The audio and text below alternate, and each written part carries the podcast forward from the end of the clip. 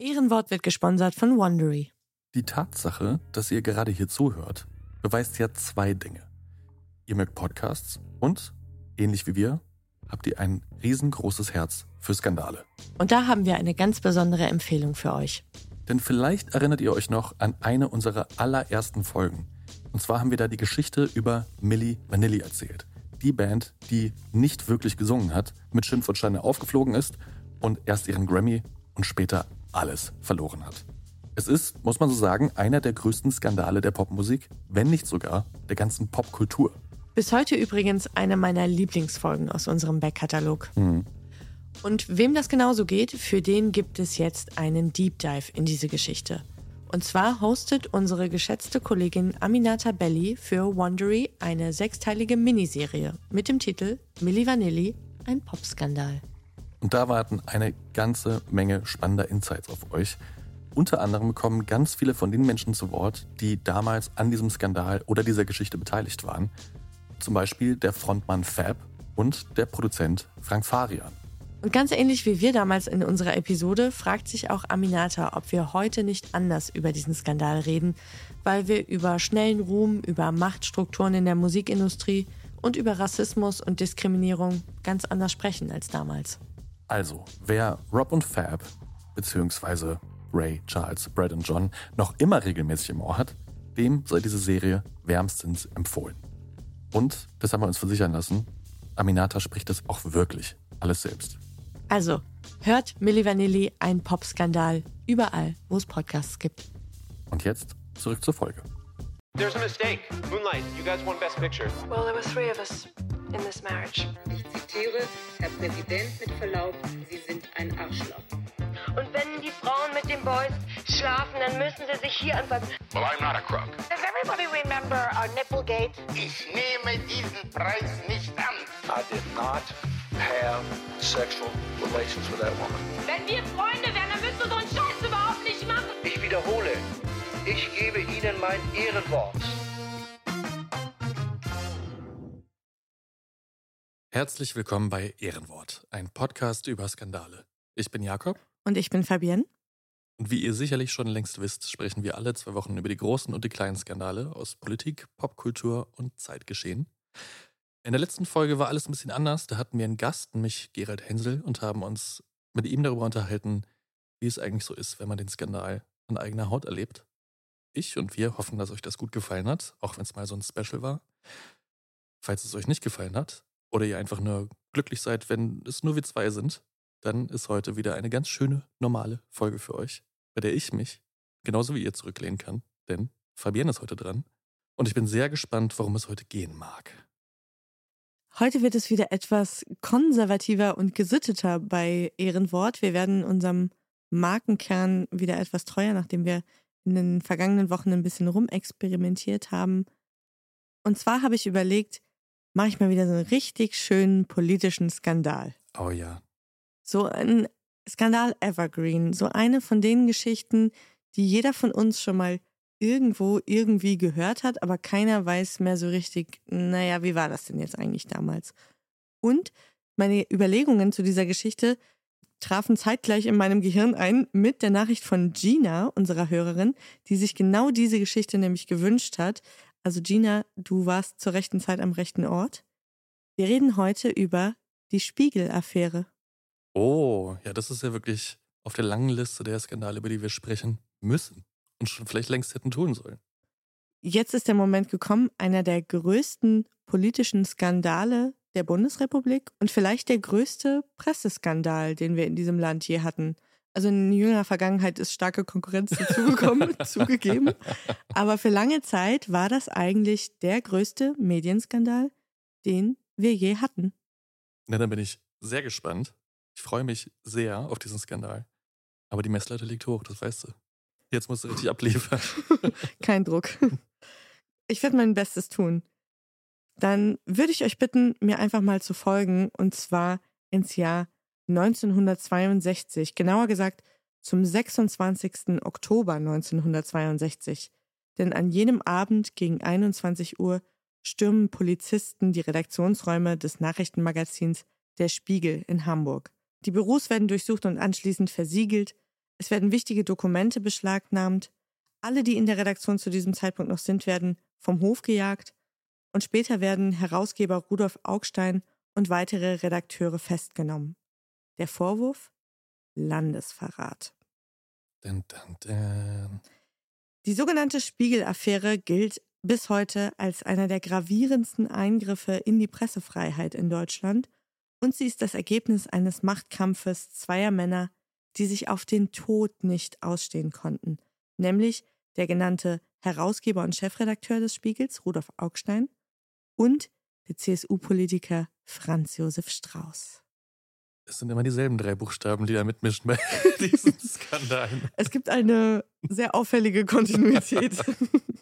Das ist schon nicht zu leugnen. Dann möchte ich euch die beiden Hauptakteure dieser Geschichte mal ganz kurz vorstellen. Kommen wir zu Rudolf Karl Augstein, geboren 1923 in Hannover.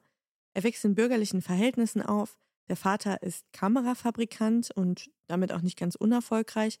Rudolf hat sechs Geschwister und die Familie ist recht katholisch und möchte mit dem Nationalsozialismus so wenig wie möglich am Hut haben.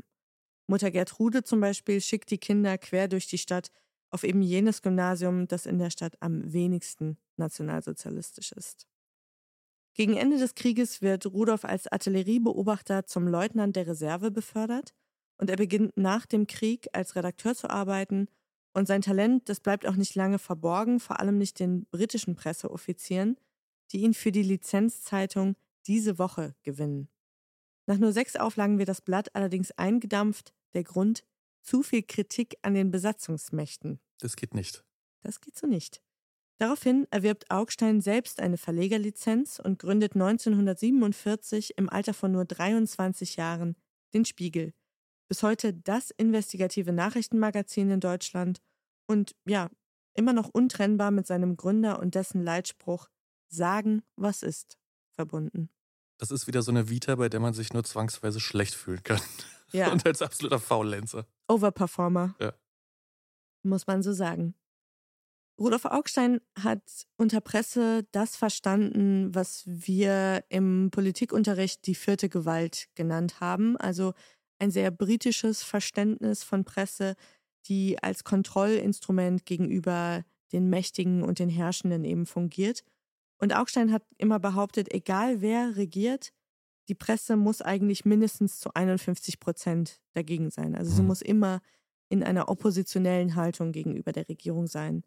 Und für sein eigenes Blatt schreibt er vor allen Dingen Kommentare und zwar mit ungewöhnlich spitzer Feder, denn er scheut weder Kritik noch Auseinandersetzung und ist damit einer von wenigen Journalisten in der frisch gebackenen Bundesrepublik, in der ja zum Teil sehr viele, auch leitende Redakteure arbeiten, die schon im Nationalsozialismus als Journalisten oder Journalistinnen tätig waren oder sogar während dieser Zeit in diesem Beruf ausgebildet worden Mhm. sind.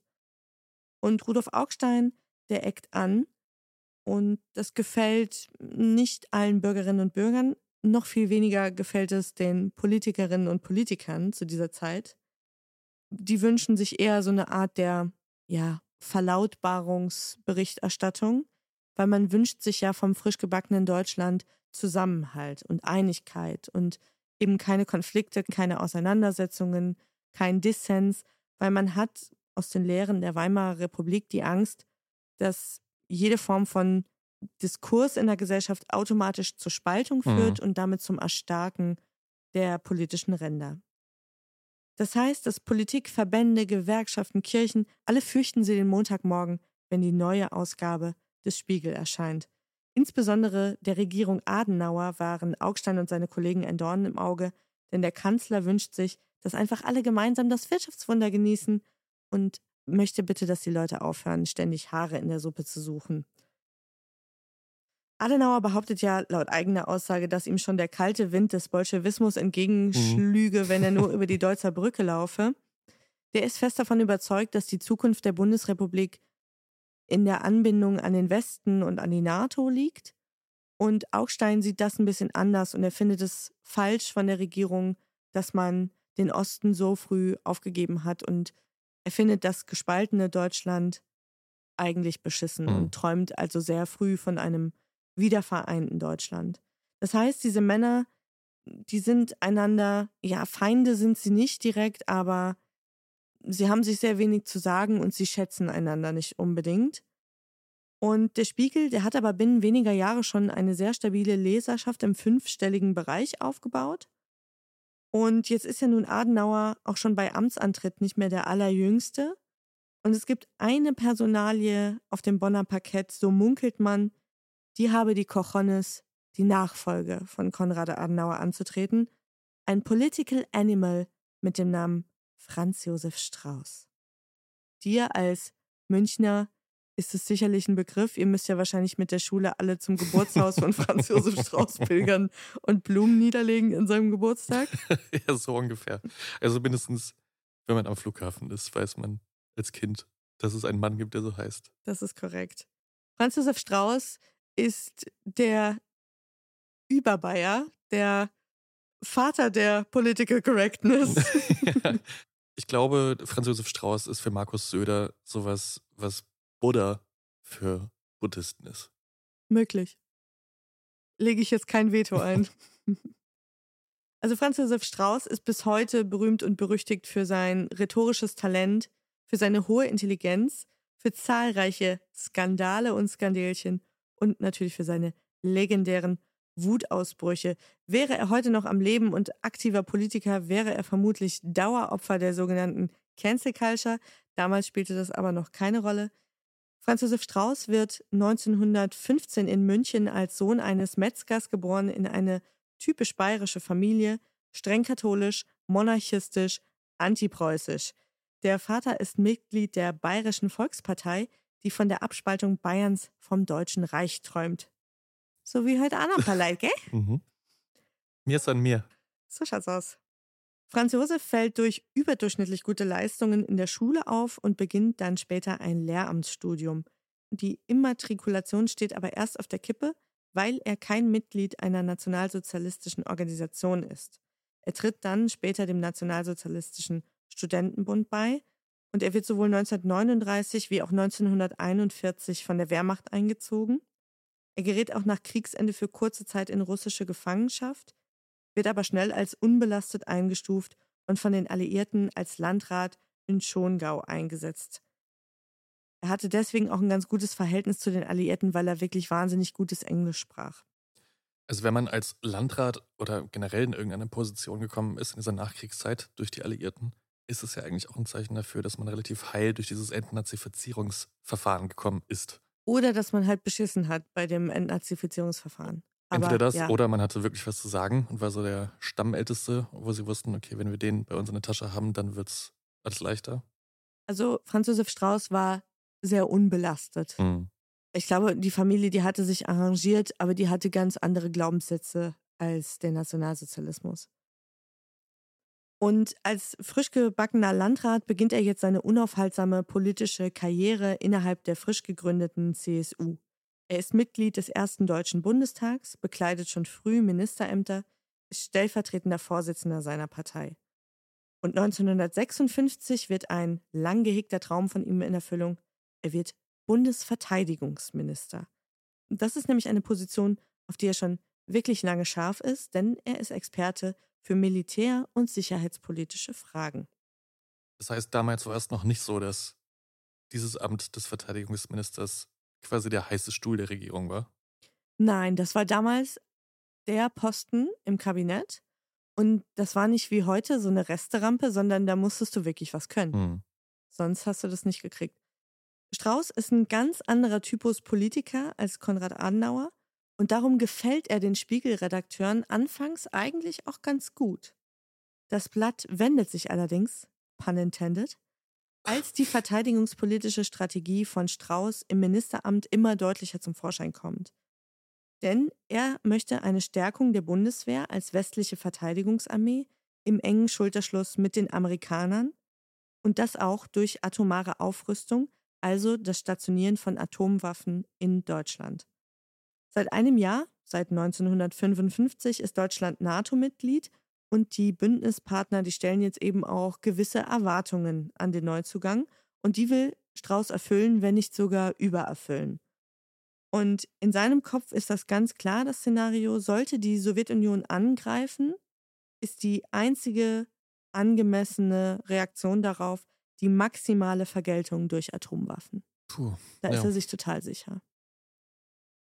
Jetzt ist vielleicht Franz Josef Strauß der erste politische Shootingstar der Bonner Republik. Er ist rhetorisch stark, er ist intelligent, er kann sich durchsetzen, er ist hungrig nach Macht, er will unbedingt was werden. Und so ein bisschen internationaler Schneid auch. Er hat Schneid, er spricht gutes Englisch, also ihn kann sie schicken, auf gut Deutsch.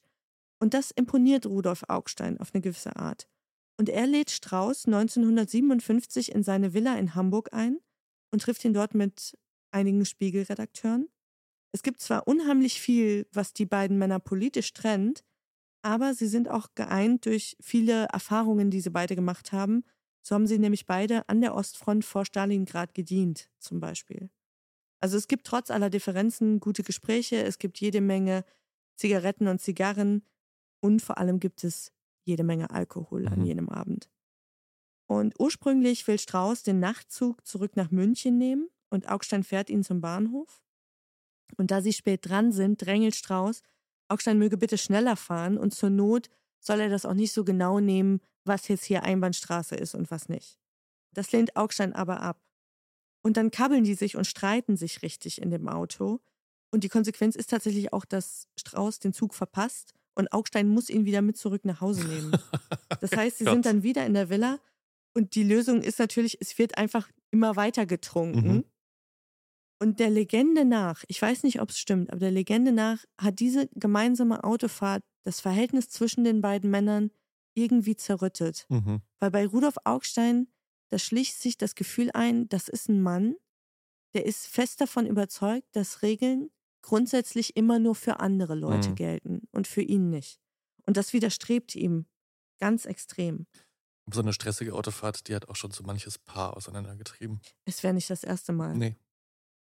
Jetzt wird dieser Eindruck noch verstärkt durch eine weitere Petitesse, die sich Strauß erlaubt.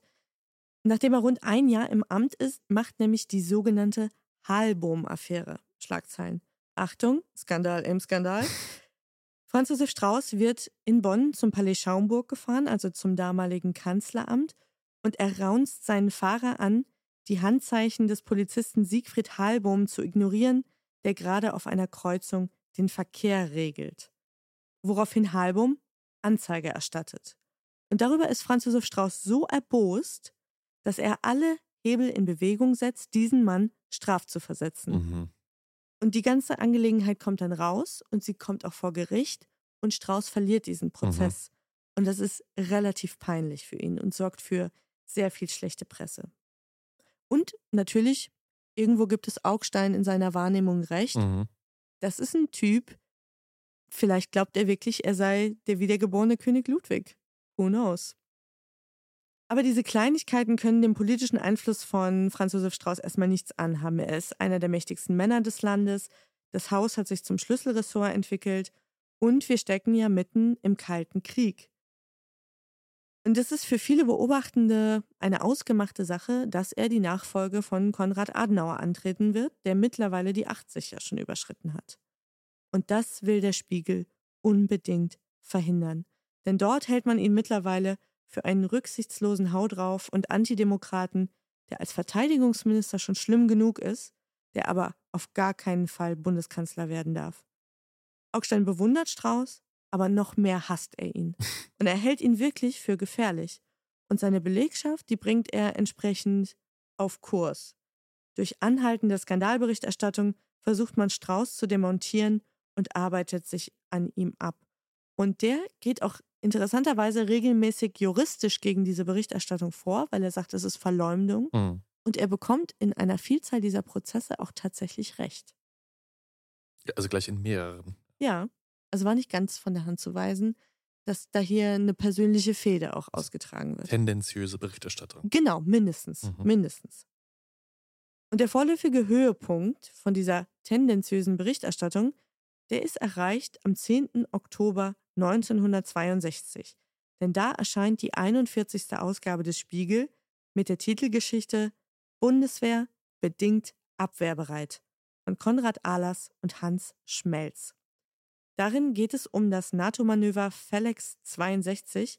Felix stand für Fall Exercise und das war ein Planspiel, also eine Simulation, könnte man sagen, in der einmal durchgeprobt wurde, theoretisch auf dem Papier, was würde passieren, wenn es einen Großangriff gibt von der Sowjetunion und es bricht der dritte Weltkrieg aus. Als NATO-Partner wäre Deutschland eigentlich verpflichtet, in der Lage zu sein, auf den Feind mutig zuzugehen und ja, nach Osten hin zu verteidigen mhm.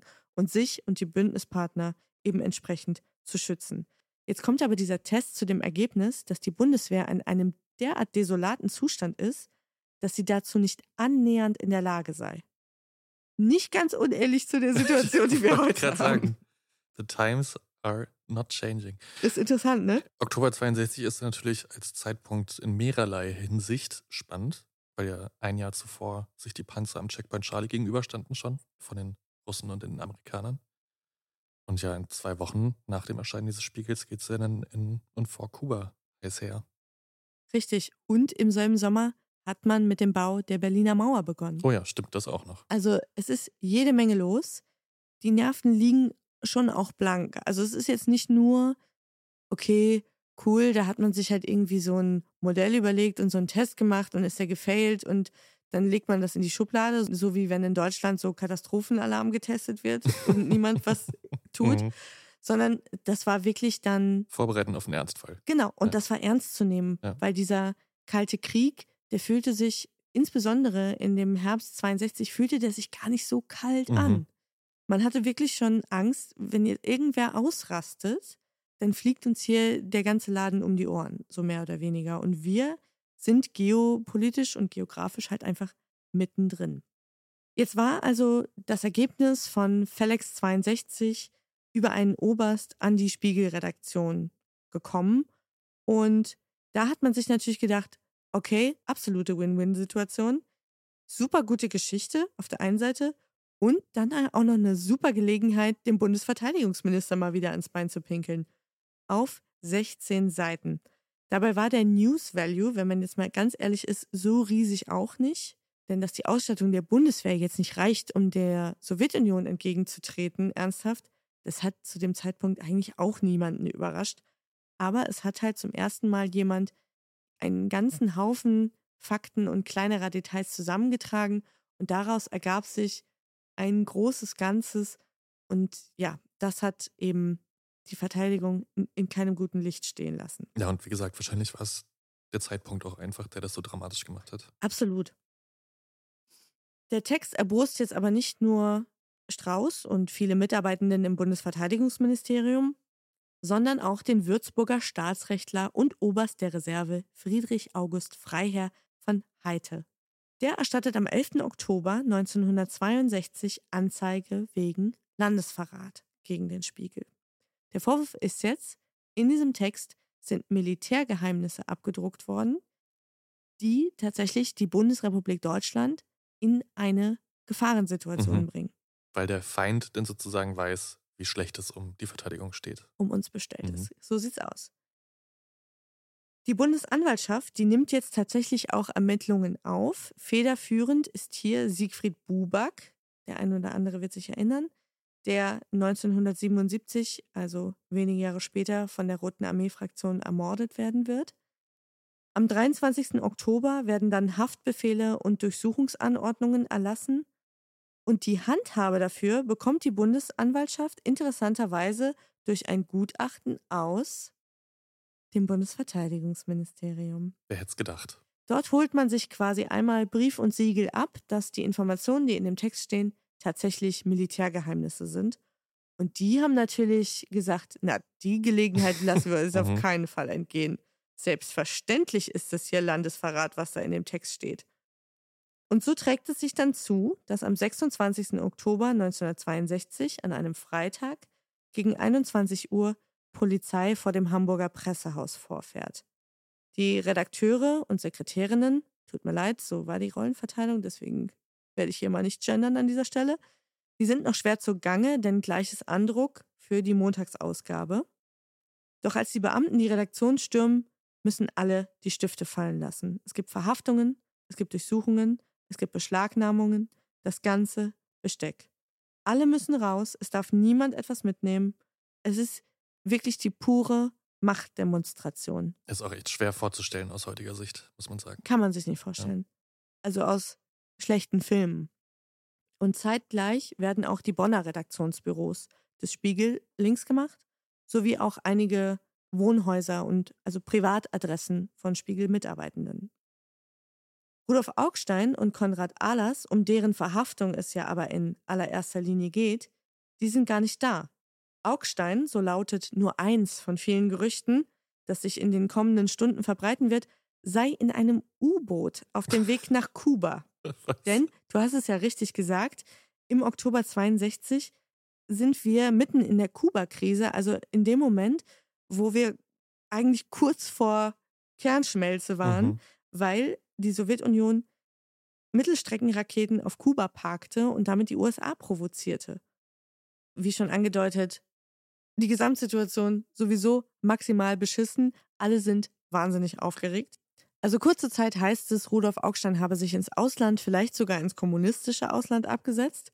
Wird sich wenig später klären, Mhm. das ist nicht der Fall. Wer aber definitiv im Ausland ist, das ist Konrad Ahlers, politischer Korrespondent beim Spiegel und Hauptverantwortlicher für den Text Bedingt abwehrbereit. Er ist mit seiner Familie in Torremolinos im Urlaub und ahnt von all dem nichts. Und wie die Familie Ahlers dann im Spanienurlaub mitten in der Nacht verhaftet wird, Oh, wow. Dazu habe ich einen O-Ton. Und zwar hören wir jetzt seine Frau, Heilwig Ahlers. Und den Ton habe ich aus einer ZDF-Dokumentation. Wir waren im Hotel, lagen im Bett und schliefen. Ja. Und dann bumste es also gegen die Tür und äh, mein Mann machte auf und dann kamen also diese Herren herein, verlangten den Pass und wir fanden eigentlich die ganze Geschichte eher komisch, Ja. weil wir dachten, das ist die Sittenpolizei. Dann wurden wir in, draußen in ein Auto gesetzt mit den Koffern und es war furchtbar eng, weil wir ja so viele Leute waren und wurden nach Malaga gefahren. Und dann nahm uns ein weiterer Beamte mit und brachte uns in eine Arrestzelle. So, nichts mehr mit heißer Schlacht am kalten Buffet. Alter Schwede, ey. Und so kannst du auch mal aus dem Urlaub Mhm. abgeholt werden. Also es war schon nicht so besonders lustig. Und jetzt kann man sich natürlich fragen, wie kommt denn jetzt eigentlich die spanische Polizei auf den Trichter, beziehungsweise wer hat die denn jetzt in die Spur geschickt?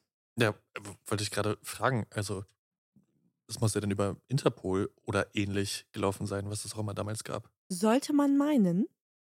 Aber hier hat jemand eine Abkürzung gefunden. Und zwar kein geringerer als Franz Josef Strauß. Denn als der gehört hatte, dass die Hausdurchsuchung bei Alas ergeben habe, dass der mit seiner Familie in Andalusien ist und on top dazu auch noch einen Ausflug nach Marokko plane, Marokko hatte zu der Zeit kein Auslieferungsabkommen mit Deutschland, da glaubt Strauß ganz fest, dass Alas sich ins Ausland absetzen will.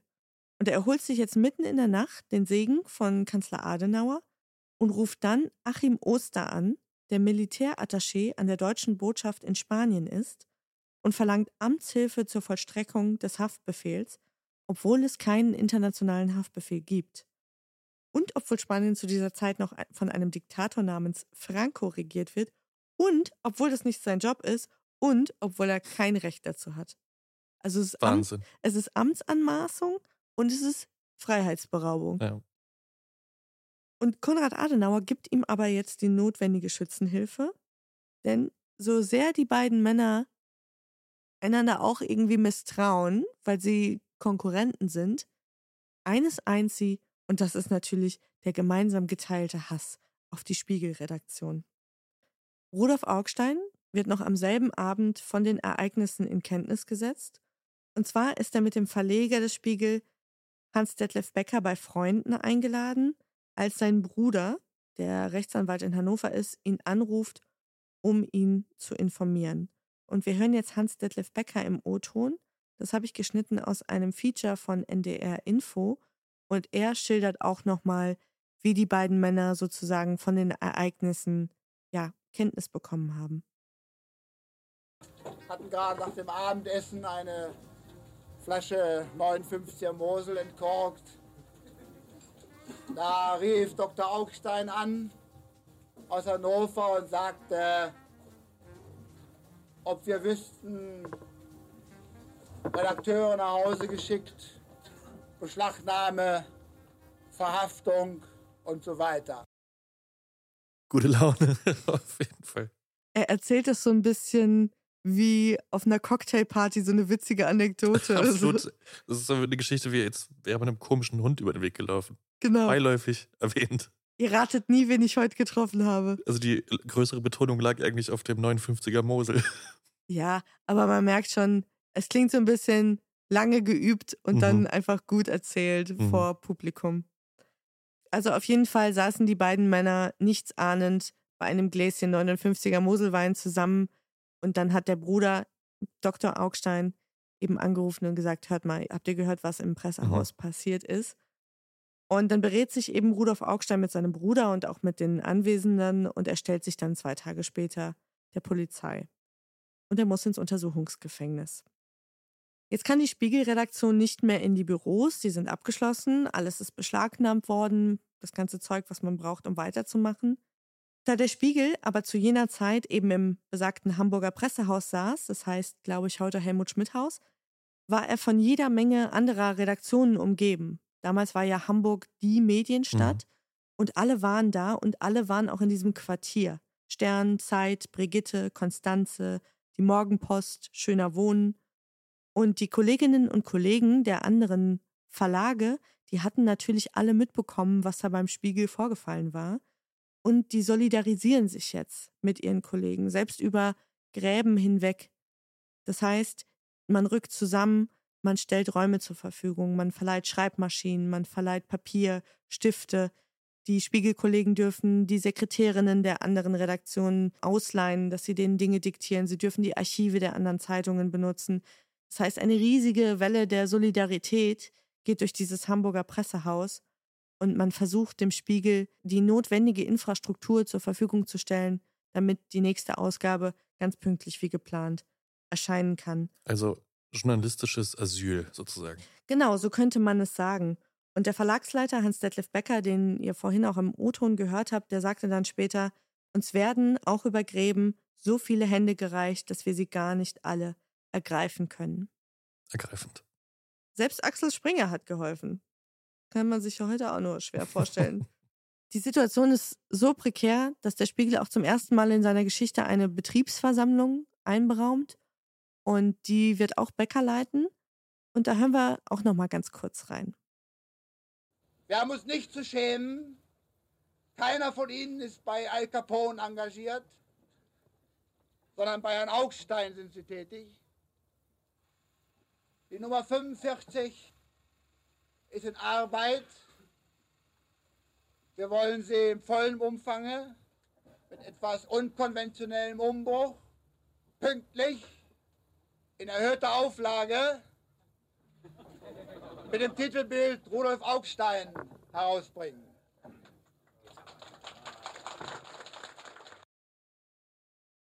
Kampfbereit. Absolut. Stärker denn je, trotziger denn je, mutiger denn je und auch mit einem gehörigen Selbstbewusstsein, dass man von vornherein sagt, die nächste Auflage, da erhöhen wir nochmal sozusagen die Stückzahl, weil wir sind uns sicher, die wird sich verkaufen wie geschnitten Brot und der Erfolg soll ihnen auch recht geben. Die ganze Situation, die erweckt jetzt aber schon den Eindruck, dass man sich fragen muss, was ist denn jetzt hier eigentlich Sache? Geht es tatsächlich jetzt um einen Text, in dem sicherheitspolitische Dinge einfach ausgeplaudert wurden? Mitten im Kalten Krieg? Oder geht es nicht viel eher darum, eine unliebsame Publikation, die ja der Regierung in Bonn schon seit Ewigkeiten ein Dorn im Auge ist, die eigentlich an ihrer Arbeit zu hindern, die einzuschüchtern und dafür zu sorgen, dass sie wirtschaftlich kaputt geht? Und deswegen, glaube ich, gab es auch diese starke Solidarisierung der anderen ZeitungsmacherInnen, weil das sofort verstanden worden ist als ein Angriff auf die Pressefreiheit, als ein Angriff auf alle Medienschaffenden in, Also- dem, in dem Land. Das ist ja so ein Satz, der immer mal wieder gerne durch die Landschaft fliegt. Aber ich glaube, hier trifft er mehr denn je zu. Auf jeden Fall. Also, das ist ja der eklatanteste Angriff auf die Pressefreiheit, den es geben kann. Und nicht nur die Journalistinnen und Journalisten empfinden das so, sondern auch viele, vor allen Dingen junge Menschen, Mhm. viele Studierende insbesondere. Und die ziehen lautstark auf die Straßen und demonstrieren zu Tausenden, vor allen Dingen in Hamburg, aber eben auch in anderen deutschen Großstädten. Und sie solidarisieren sich mit dem Spiegel und auch mit Rudolf Augstein. Sie stehen sogar vor dem Untersuchungsgefängnis Fuhlsbüttel und rufen Strauß rein, Augstein raus, so laut, dass selbst der Gemeinte durch die Gefängnismauern es hören und nachts nicht schlafen kann. Ja, die äh, Stimmung auf der Straße ist Spiegeltot, Freiheit tot. Die Leute sind einfach angewidert und sie sind auch schockiert von einem Staat, der sich präsentiert wie ein Polizeistaat in Mhm. so einem Schurkenregime. Weil man ja dachte, die Zeiten hätte man eigentlich überwunden. Und diese Causa, die weckt auch bei den Älteren ganz unliebsame Erinnerungen an einen ganz ähnlichen Fall aus dem Jahr 1929, kurz vor dem Niedergang der Weimarer Republik. Denn dort gab es schon mal einen ähnlichen Prozess gegen den Journalisten Karl von Ossietzky, der damals wegen Landesverrat angeklagt worden war und der für 18 Monate ins Gefängnis muss. Und dieser Weltbühne-Prozess, so hieß der, weil so hieß die Publikation, um die es da ging, da war eben der Gegenstand die Berichterstattung über den heimlichen Aufbau einer deutschen Luftwaffe. Mhm. Und auch das wurde eben als ja, landesverräterisch eingestuft. Ja, dass dieser Prozess damals verloren ging, das war sozusagen der Beweis dafür, wir haben keine starke Presse. Oder wir haben keine Presse, die hier der politischen Entwicklung noch irgendwas entgegensetzen könnte. Und es hat natürlich dann auch den, den Niedergang und alles, was darauf folgte, nicht aufhalten können. Das war einfach keine feste Größe. Und davor hatte man Angst, weil das Pressewesen, das war ja quasi noch ein Baby. Und das war jetzt wirklich zum ersten Mal so eine Zerreißprobe. Was wollen wir eigentlich für eine Presse hier in Deutschland haben? Schaffen wir es, um eine mutige, freie Berichterstattung zu haben über die Regierung? Oder haben wir eine Regierung, die einfach sagt, okay, wenn uns das stinkt, was sie schreiben, dann machen wir denen das Büro zu, nehmen das alles weg, beschlagnahmen das und dann lassen wir die ausbluten und das Blatt ist tot. Mhm. Dann hat sich der Fall. Und wie fast immer, wenn es irgendwo in der deutschen Nachkriegsgeschichte irgendwo was aufzuräumen gibt, darf auch an dieser Stelle Helmut Schmidt nicht fehlen, der zu dem Zeitpunkt ein paar Monate Innensenator ist in Hamburg und der jetzt diesen wütenden Protest auf den Straßen in seiner Stadt unter Kontrolle bringen muss. Kein Problem für einen, der Monate zuvor schon bei der Sturmflut bewiesen hat, welche Superkräfte er hat. Was er zu dem Zeitpunkt allerdings noch nicht wusste, ist auch, dass Helmut Schmidt selbst später Gegenstand der Ermittlungen wird in der Spiegel-Affäre. Denn sein alter Studienfreund Konrad Ahlers, ihr erinnert euch, der in Mhm. Spanien verhaftete Hauptautor, der hatte Helmut Schmidt, bevor das Manuskript in den Druck ging, den Text zum Gegenlesen gegeben. Oh, okay, verstehe. Und- Schwierig. Ja, er hatte versucht, sich abzusichern, weil ja nun Helmut Schmidt auch nicht der dümmste Zeitgenosse war. Und er hatte ihm immer Kreuze an die Seite gemacht Mhm. mit Bleistift an, ich glaube, 13 Textstellen, von denen er sagte, du Conny, wenn ich du wäre, würde ich das nochmal zum Mhm. Bundesnachrichtendienst geben und würde mir von denen einfach nochmal das absichern lassen, dass das tatsächlich keine Militärgeheimnisse sind.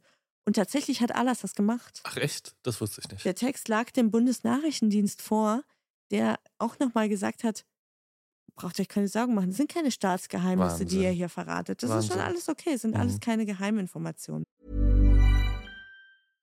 How would you like to look five years younger? In a clinical study, people that had volume added with Juvederm Voluma XC in the cheeks perceived themselves as looking five years younger at six months after treatment. Look younger, feel like you. Add volume for lift and contour in the cheeks with Juvederm Voluma XC. Reverse signs of aging by adding volume to smooth laugh lines with Juvederm Volure XC. For important safety information and to find a licensed specialist, visit juvederm.com. That's J U V E D E R M.com. Not for people with severe allergic reactions, allergies to lidocaine, or the proteins used in Juvederm. Common side effects include injection site redness, swelling, pain, tenderness, firmness, lumps, bumps, bruising, discoloration, or itching. There's a risk of unintentional injection into a blood vessel, which can cause vision abnormalities, blindness, stroke, temporary scabs, or scarring. Talk to a licensed specialist to find out if it's right for you. Jetzt sorgt die Spiegel-Affäre tatsächlich für ein politisches Erdbeben in Bonn. Und da hängt der Haussegen jetzt richtig schief zwischen den Koalitionären der Union und der FDP, dem Juniorpartner.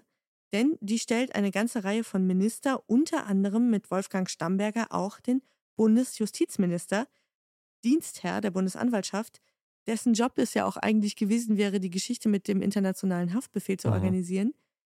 Das haben ja aber Adenauer und Strauß hinter seinem Rücken gemacht und haben ihn da übergangen. Deswegen ist die FDP ziemlich angepisst und ja, sorgt jetzt auch dafür, dass diese ganze Affäre Anfang November im Parlament äußerst heiß diskutiert wird und dass sowohl Konrad Adenauer wie auch Franz Josef Strauß ja in die Mangel genommen werden und dabei auch nicht wirklich eine besonders gute Figur machen. Und da gibt es einen ganz legendären O-Ton von Konrad Adenauer und den kann ich euch nicht vorenthalten. Wir haben einen Abgrund von Landesverrat im Lande. Ich sage das. Ich sage das, ja. Den gerade gehörten Ton habe ich aus dem Archivradio von SWR 2. Also Konrad Adenauer ist sich zu dem Zeitpunkt immer noch sicher, er hat da alles richtig gemacht und sie haben sich da richtig verhalten. Und der Spiegel, das ist einfach ein Schmierblatt. Das würde er im Übrigen auch nicht lesen, er habe Besseres zu tun. Und damit hat sich die Sache für ihn eigentlich erledigt, so glaubt er. Aber du hörst ja schon an der Stimmung im Parlament, so richtig vom Tisch ist das Ganze ja noch nicht. Nicht ganz ohne Widerrede jedenfalls, ja. Finde ich es eh so krass, was da damals los gewesen ist. Kann man sich Zustände. heute überhaupt nicht mehr vorstellen. Heute bist du ja froh, wenn überhaupt noch jemand einen Puls hat im Bundestag. Und hier ist so wirklich wie auf dem Rummel. Naja, hin und wieder passiert das ja schon nochmal. Ja, ich mag auch dieses von hinten, dieses, wer sagt das? Ich sage das. so, ja, der Staat bin ich, ne? Naja, am dritten Tag ist dann auch Franz Josef Strauß dran und muss sich erklären. Und vor allem wollen die Parlamentarier von ihm wissen, wie kam es denn jetzt zu der Verhaftung von Konrad Ahlers in Spanien? Und selbstverständlich habe ich hier auch nochmal ein Tönchen. Das kommt dieses Mal aber auch wieder von NDR Info. Da Herr Oster allein den Aufenthaltsort wusste, im Übrigen auch wusste, dass unter Umständen schon in den nächsten Stunden eine Ausreise nach Marokko erfolge, hat Herr Oster das getan, wozu er als Bundesbediensteter verpflichtet war und was ihm ausdrücklich gesagt worden ist. Spanische Stellen zu verständigen, damit hier nicht unter Umständen durch eine Ausreise die Aufdeckung des Sachverhaltes und damit die Klärung eines Sachverhaltes, das immerhin unter dem Rubrum des Verbrechens im Strafgesetzbuch steht, verhindert werden kann. Die Haftbefehl einmal vorgelesen. Er macht das, was viele Menschen machen, über die wir hier schon mal gesprochen haben, die Salamitaktik. Also er leugnet die ganze Zeit oder er schweigt und sitzt es aus und er gibt immer nur scheibchenweise das zu, was die anderen ihm wirklich Mhm. nachweisen können. Und später werden auch Leute behaupten, er hat gelogen im Parlament. Und das ist jetzt so ein bisschen Auslegungssache, was man unter Lügen versteht. Wenn man ganz ehrlich ist, ja, dann hat er es gemacht. Aber es, es hilft alles nichts, die ganzen Ausflüchte. Er muss schließlich gestehen, dass er selbst es war, der Oster in Madrid angerufen hatte. Und jetzt ist der Moment, wo auch der Kanzler ihn fallen lässt und wo er ihn nicht mehr schützen kann. Adenauer reist nach Washington und er wird selbstverständlich auch von den amerikanischen Journalisten nach der Spiegel-Affäre gefragt. Und ich habe noch einen allerletzten O-Ton für diese Folge und das ist dieser hier. Das ist eine berechtigte Notwendigkeit des Staates, dass er sich zur Wehr setzt gegen einen Verrat, der Hunderttausenden seiner Bewohner das Leben kosten kann. Wie sehr die Pressefreiheit uns, bei uns äh, beachtet wird, können Sie daraus sehen, dass man dem verhafteten Herrn Augstein während der Haft im Untersuchungsgefängnis gestattet hat, Artikel zu schreiben gegen den Verteidigungsminister Strauß. Ich meine, das ist eine sehr großzügige Pressefreiheit. Sehr großzügig. Wir können alle froh sein übrigens, dass Adenauer nie einen Podcast gemacht hat. Ach, wieso? Weil ich diese Art zu sprechen zuweilen schon als anstrengend empfinden würde. Ich mag, dass es vorne so ein Staccato hat und dann aber hinten im zweiten Teil des Satzes immer eingeholt wird von diesem rheinischen Singsang. das finde ich eigentlich ganz sweet. Jetzt ist aber das, was er dann natürlich sagt, schon irgendwo besorgniserregend, weil es gibt mhm. ja gar keine Einsicht. Es gibt ja überhaupt kein Einlenken, dass der Staat hier in die Pressefreiheit eingegriffen hat oder dass man mit viel zu großem mhm. Geschütz mhm. da vorgegangen ist. Im Gegenteil, man ist eigentlich sehr großzügig, dass man ihn noch schreiben lässt und ihm nicht gleich die Hände abgehackt hat. Genau. Und dass der Augstein auch was zu essen und was zu trinken in der Haft das bekommt. Ist sehr großzügig. Und, ja. Also man dürfe sich da wirklich nicht beschweren. Kaum ist Adenauer wieder zu Hause, ist die Stimmung immer noch nicht wirklich besser, weil jetzt alle fünf FDP-Minister der Koalition geschlossen mit Rücktritt drohen, sollte Franz Josef Strauß weiterhin im Amt bleiben. Der sieht sich zwar nach wie vor im Recht, genauso wie Adenauer auch, ist auch noch gestärkt durch ein fantastisches CSU-Wahlergebnis bei der Landtagswahl in Bayern, wo zum ersten, aber wie du sicher weißt, nicht zum letzten Mal die absolute Mehrheit gewonnen wurde von der CSU. Denn offenbar dachte ein Großteil zumindest der bayerischen Wählerschaft, dass es längst überfällig und nur richtig sei, dass es den linksgrün versifften Hamburger Schmierfinken jetzt mal so richtig ans Leder gehe. Aber es hilft alles nichts, denn wenig später sagen sogar die Unionsminister, sie werfen das Handtuch, wenn Franz Josef Strauß bleibt. Er muss also zähneknirschend das Handtuch werfen, seinen geliebten Posten an den Nagel hängen und wird vom Hof gejagt. Aber kein Grund zur Sorge und kein Grund zur Traurigkeit, denn wir wissen ja, dass er nur vier Jahre später, was ich wirklich erstaunlich finde, das Comeback schafft als Bundesfinanzminister. Er wird später bayerischer Ministerpräsident und Gottlob erfolglos Kanzlerkandidat. Noch heute erreicht Franz Josef Strauß Beliebtheitswerte in Bayern, die er eigentlich nur an den Kini, an Hannes Ringelstädter und die Leberkässemmeln von Vincent Moore heranreichen. Und ist auch irgendwie interessant, die Personalie, denn bei allen größeren und kleineren Affären und Skandalen und ja auch bei diesem Skandal, es ist immer noch mal möglich, ein politisches Comeback zu machen. Absolut. Du musst es nur hart genug wollen. Das finde ich absolut erstaunlich, wie man sich von so einer Geschichte noch mal erholen kann. Und vier Jahre. Ist nichts. Ja. Come on, das ist wirklich nichts. Die fünf noch in U-Haft sitzenden Redakteure des Spiegel werden 1963 freigelassen. Die Haftgründe, Flucht und Verdunklungsgefahr werden als nicht mehr gegeben angesehen. Als letzter von ihnen kommt Herausgeber Rudolf Augstein auf freien Fuß nach 103 Tagen in Haft. Wahnsinn. Erst zwei Jahre später werden die Ermittlungsverfahren eingestellt. Das letzte Verfahren, was eingestellt wird, ist das gegen Helmut Schmidt. In der Haft ist Augstein ein reicher Mann geworden, denn die Auflage des Blattes ist explodiert. Der Spiegel ist unangefochten zum Leitmedium in der neuen Bundesrepublik geworden. Und bis heute ist die Spiegel-Affäre eigentlich der große Presseskandal in Deutschland. Die allererste Bewährungsprobe für eine junge Republik, die beweisen will oder beweisen muss vielmehr, dass die Presse die Mächtigen kontrolliert und vor allem, dass das Parlament seine Regierung kontrolliert. Und ich fand die Geschichte deswegen so spannend und so interessant, weil die, die ist wie so ein Brennglas für diesen Oktober 62, weil die verrät so unglaublich viel mhm. über das Mobiliar in Nachkriegsdeutschland, über die Personalien, die sich darum getrieben haben und diese, die dieses Land einfach maßgeblich mitgeprägt haben in seiner Entwicklung. Ich glaube, aus der Spiegel-Affäre, da erwuchs ja auch danach noch so viel. Da lag auch irgendwo schon so ein Vorbote drin, der Studentenrevolten mhm. und der Revolution, die danach kamen, den 68ern und der, dieser Bewegung. All das war so das erste, ja, das war der erste Krokus sozusagen, der aus der Erde kam für all das, was sich daraus dann entwickeln sollte. Und ja, es verrät einfach auch viel über ein Weltgeschehen, das wir uns, glaube ich, bis vor dem Angriffskrieg Russlands auf die Ukraine überhaupt nicht mhm. vorstellen mhm. konnten. Ja, absolut. Nee, also diese Zeit ist aus so vielerlei Hinsicht total spannend. Ich setze mich ja gerade wegen eines anderen Projektes auch sehr intensiv mit diesen frühen 60ern auseinander. Wir dürfen nicht darüber reden, weil das ist ein Militärgeheimnis. ja, genau, sonst äh, klopfen sie bei uns an der Tür.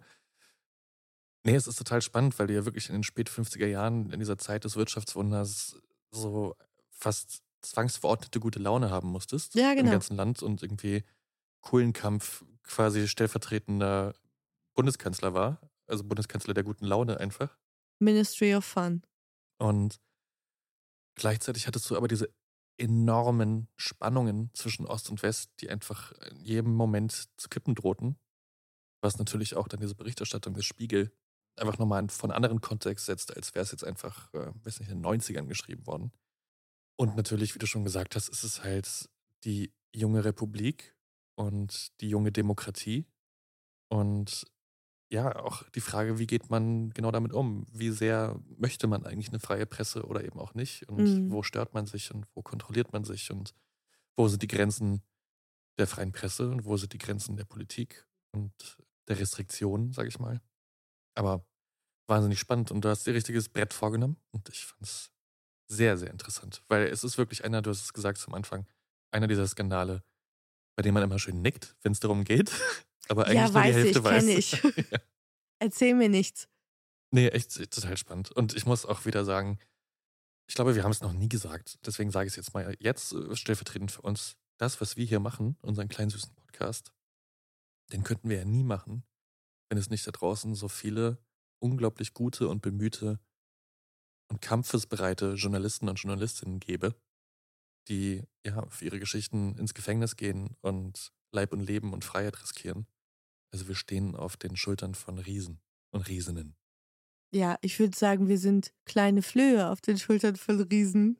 Es ist schon richtig, alleine Skandalberichterstattung, ich meine, ein Skandal ist auch immer nur eine Zuschreibung, ja, also jemand deckt etwas auf, ein Fehlverhalten und immer vor dem Hintergrund seiner Zeit wird das als skandalös befunden, als anstößig, als falsch. Und dann berichtet man darüber und dann entsteht das ja überhaupt erst. Und das ist ja der Wesenskern von investigativem Mhm. Journalismus. Und das stimmt schon. Wir könnten eigentlich all unsere Geschichten an den Nagel hängen, die wir bisher erzählt haben, oder sie wären nie rausgekommen, würde es nicht unermüdlich Journalistinnen und Journalisten geben, die sich die Finger schmutzig machen und halt eben ganz genau hingucken und genau nachfragen Ja. und dafür ja auch zum Teil echt wirklich was riskieren. Ja, man kann ja über den Augstein und auch über den Spiegel denken und sagen, was man möchte. Und es ist jetzt nicht so, als hätten sie sich nur Perlen geleistet in ihrer ganzen Historie. Aber ich glaube, der Spiegel war für Deutschland in dieser Zeit enorm wichtig in allem, für was er gestanden hat. Ist es ja auch heute noch. Absolut, ich mein, das will ich klar, nicht sagen, dass er nicht heute auch enorm wichtig ist, aber Ich meine, es hat natürlich Kratzer gegeben, aber es ist jetzt nicht so, dass man sagen könnte, der Lack ist ab. Also wenn dich jemand fragt, was ist das wichtigste Leitmedium in Deutschland oder was ist das größte Investigativmedium in Deutschland, würdest du immer noch sagen, ist der Spiegel. ja, wahrscheinlich. Es haben einige aufgeholt, würde ich sagen, in den letzten zehn Jahren. Nein, das ist ja auch egal, das will ich gar nicht sagen. Es geht ja um den Spiegel und der Spiegel ist und war wahnsinnig wichtig für Deutschland und deswegen ist dieser Fall, glaube ich, auch so ja, durch Mark und Bein dieser Nation gegangen und reicht bis heute noch nach. Ja, Also er wird ja auch immer wieder referenziert. ja, total. Weißt du, einfach so, es ist so völlig fernab dessen, was wir uns vorstellen könnten, dass mal irgendwo jemand eine Redaktion stürmt, Mhm. alles kassiert, was da drin ist und die Leute auf die Straße schickt, anteilig sogar ins Gefängnis und so ein Vorhängeschloss dran macht und sagt, so, der Laden ist jetzt zu. Mhm. Ja, das äh, klingt echt wie Berufsverbot. Ne? Also, dass man denen auch einfach die Möglichkeit nimmt, ja, ihren Beruf weiter auszuüben. Ja, total. Und da muss ich auch nochmal sagen, fand ich das, was du erzählt hattest über die Solidarität der anderen Medienhäuser, das fand ich auch wirklich echt spannend und toll. Ja. Für mir nichts kein besseres Wort entfällt gerade. Also klar, aber die wussten natürlich auch alle, im Englischen sagt man, it's a slippery slope. Ne? Wenn man das einmal zulässt, dass sowas passiert, dann wird es wahrscheinlich normal passieren. Ja, und ich glaube, was man auch nicht vergessen darf, selbst in diesem Hamburger Pressehaus, die Spiegelredakteure, das waren die Stars. Hm. Das waren wirklich Stars. Und jeder, der damals was werden wollte im Journalismus, der wollte dahin oder für den Spiegel zu schreiben. Es war die, die Spitze des Eisbergs. Es war das, wo alle hin wollten. Die Leute hat man bewundert. Und ich fand zum Beispiel in dem O-Ton von dem Hans-Detlef Becker, von dem Verleger, da schwingt es ja auch mit. Oder wenn du auch dir Aufnahmen von Augstein anhörst oder siehst, ich musste an Madman denken Mhm. weil genau mit so einem Habitus bewegten die Mhm. sich da, glaube ich, auch übers ja. Parkett. Ja. Die waren schon sehr gut, aber die wussten das auch. Ja. Und die wollten auch, dass das alle anderen auch wissen, Mhm. dass sie sehr gut sind in ihrem Job. Und es war schon dann auch immer, wenn dann im Nachhinein darüber gesprochen wurde, war da so eine gewisse Nonchalance und ja, immer mit so einem sarkastischen Ton auf der Oberlippe, immer eine Fluppe im Mund, immer im maßgeschneiderten Anzug, so, ja. Auch schon wurde ja dann auch, ich glaube, er hat einen Tag nach seiner Haftentlassung ein Interview gegeben im NDR Fernsehen. Und da wurde er auch darauf angesprochen, Sie sind doch jetzt ein reicher Mann. Und dann sagte er, ja, mag schon sein, aber durch Landesverrat bin ich bestimmt nicht reich geworden oder Mhm. so. Also, ja, Da gehört mehr dazu. immer ein Kessenspruch auf den, auf den Lippen. Also vielen, vielen Dank für diese Geschichte, die, Gerne. glaube ich, jetzt ein wichtiger Pfeiler unserer Ehrenwort-Bibliothek sein wird in Zukunft. Ich hoffe, ihr hattet genauso viel Spaß. Das hoffe ich auch. Vielen Dank an Gina für den sehr guten Vorschlag. Ich hatte mal wieder Bock auf so einen richtig schönen politischen Skandal und dachte, das kommt mir doch jetzt hier wie gerufen. Ja, wir versuchen immer so ein bisschen Abwechslung reinzubringen, dass es nicht nur drei super schwere Themen hintereinander sind, sondern Mhm. zwischendurch mal was Lockeres und dann mal was Heiteres. Und jetzt ist gut, dass es mal wieder um richtig ernste Themen ging. Korrekt. Politische Verfehlungen. Hast du denn schon eine Idee, was du nächste Folge machen wirst? Ja, ich will aber nicht zu viel verraten. Ich kann nur sagen, auch da kehre ich zu alten Grundfesten des Ehrenwort-Erfolgsprinzips zurück. Es geht nämlich mal wieder nach Österreich. Nach Ich wollte gerade sagen, ungelogen. Oh, ist bestimmt safe sind wir in Österreich. Ah, sehr gut. Der tiefe Brunnen der, der Skandale und Intrigen. Ja, es ist the gift that keeps on giving. Absolut. Ja, sehr schön. Da freue ich mich drauf. Also, meine Lieben, dann hören wir uns in zwei Wochen wieder. Wir hoffen, es hat euch sehr gefallen. Wie immer, schreibt uns doch was Nettes, entweder als Review bei Apple Podcasts oder indem ihr uns eine Nachricht schreibt. Wir haben sehr viele bekommen in letzter Zeit und haben uns wirklich über jede einzelne sehr gefreut. Es hat uns jedes Mal den Tag versüßt. Das trägt einen wirklich. Das ist so schön. Und natürlich könnt ihr euch uns auch auf unserer stetig wachsenden Instagram-Community anschließen bei Ehrenwort Podcast. Da gibt es hin und wieder immer ein bisschen Bildmaterial zu den Skandalen dazu und auch ab und an größere Auseinandersetzungen in den Kommentaren, wenn es darum geht, ob man jetzt Team Aniston oder Team Jolie ist. Wobei die überwältigende Mehrheit unserer Fans Auf auf, der Seite. richtigen Seite der Genau. Geschichte steht. Nämlich auf meiner. Und auf der von Jennifer Aniston natürlich. So, vielen Dank, Fabienne. Gern geschehen. Vielen Dank euch fürs Einschalten und Zuhören. Und wir hören uns dann in zwei Wochen wieder. Bis dahin. Bleibt sauber. Tschüss. Tschüss.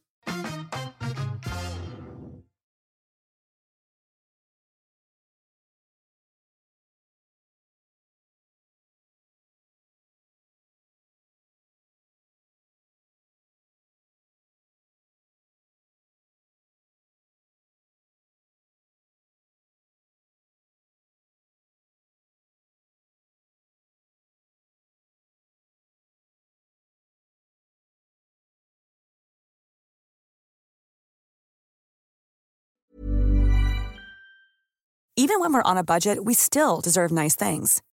Quince is a place to scoop up stunning high-end goods for 50 to 80% less than similar brands.